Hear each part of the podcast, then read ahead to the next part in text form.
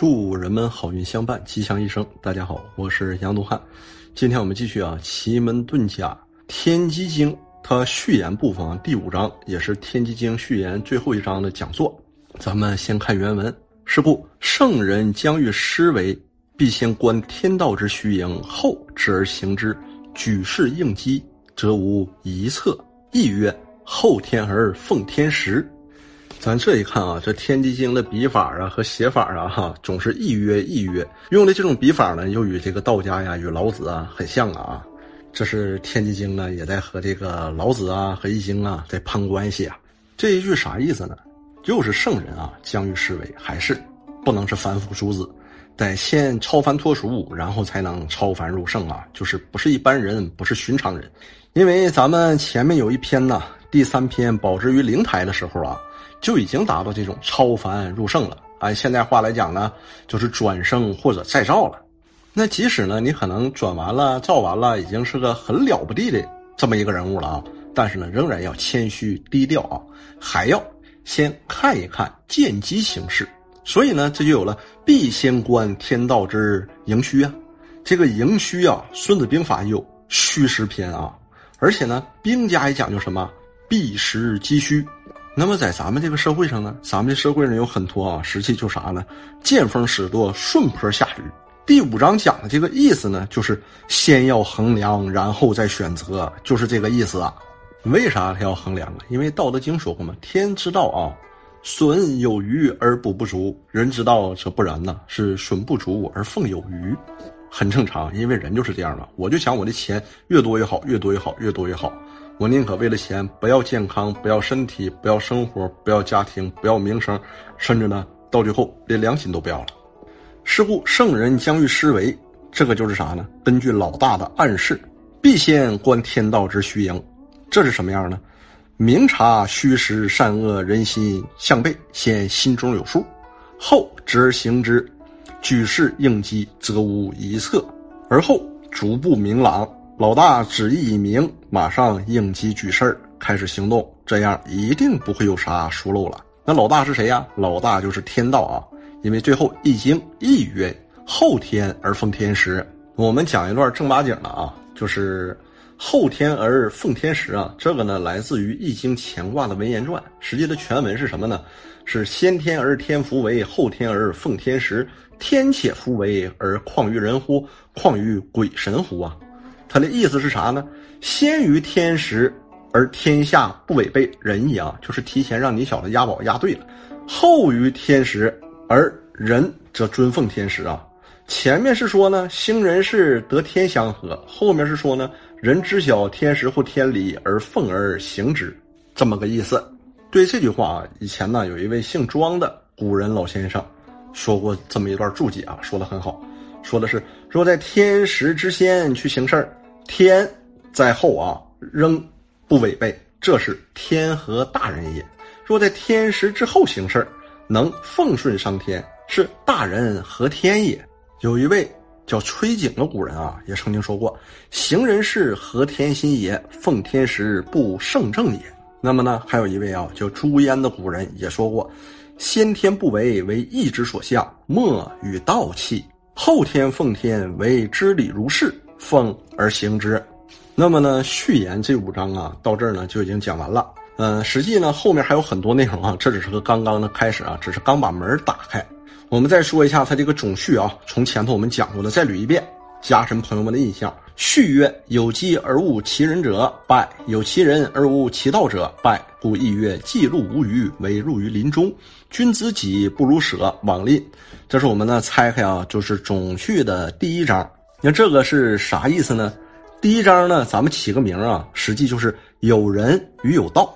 那么呢，第一章的内容讲什么呢？第一章的内容呢，就是讲有机会、有人、有团队、有道，有了这些，准备好了就可以干事儿了。若没有这些或者不足啊，就要懂得进退取舍了，不要冒进强进，反之自取其辱。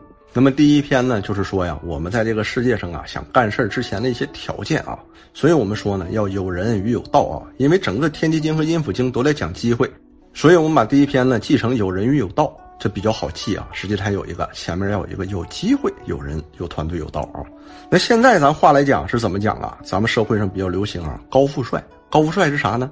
有车有房有样。那实际天机经呢也讲一个高富帅啊。第一篇他就讲了，那第一篇的高富帅，天机经讲啥呢？有机有人有道，看看到底谁更帅啊？那么呢，我们又把总序的第二段啊。故圣人观其时而用其福，应其机而治其事，故能运生杀于掌内，成功业于天下者也。亦曰：君子藏器于身，待时而动。那第二段呢？我们也拿啊这么一句记住，就是什么呢？用机于掌握，这是啥意思呢？就是通过识变找到节点，通过节点找出机会，通过机会占据关键资源，制定游戏规则。把握可置人于生死的权柄，成就天下的事业。那需要注意的是呢，我们还有个括弧的内容，就是打造自己的核武器，打造自己的特种部队，根据时机而做出相应变化。那说到第二段结尾呢，咱们再说一句哈，这个用机与掌握。实际呢，咱们现在呢，每个人啊，每天都离不开什么呀？大家每天都离不开吃饭、睡觉、回家呀。这是啥？天天啊。我这么说吧，三个方面：该吃饭吃饭，该睡觉睡觉，该回窝回窝，对吧？哈哈，大家都是这样啊。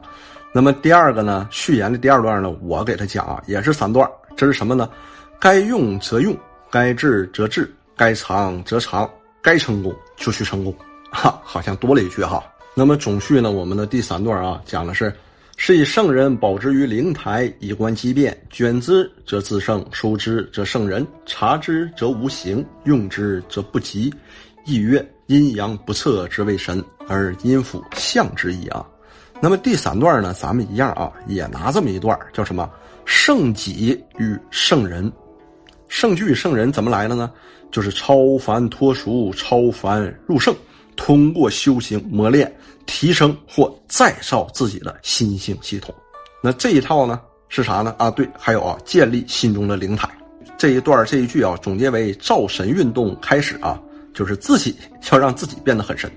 那么这个东西一开始就什么？不再是为了金钱，不再是为了美女，不再是为了豪宅了，而是为了天下人民道心。那转生再造之后，你平时平常这个啊。每时每刻都要和自己比，提升自己，和自己过不去，战胜自己，以胜己为乐。